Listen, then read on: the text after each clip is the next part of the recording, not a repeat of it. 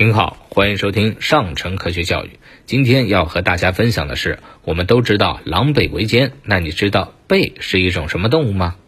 我们都知道有一个成语叫做狼狈为奸，那么这个狈究竟是一个什么样的生物呢？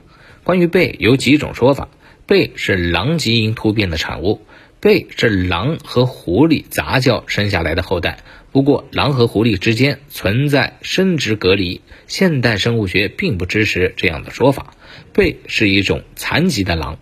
其实啊，从古至今就没有人看到过狈，狈只是一种传说中的动物。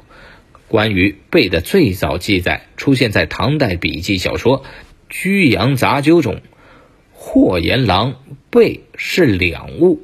背前足绝短，每行长架两狼，失狼则不能动，故是言之乖者称狼狈。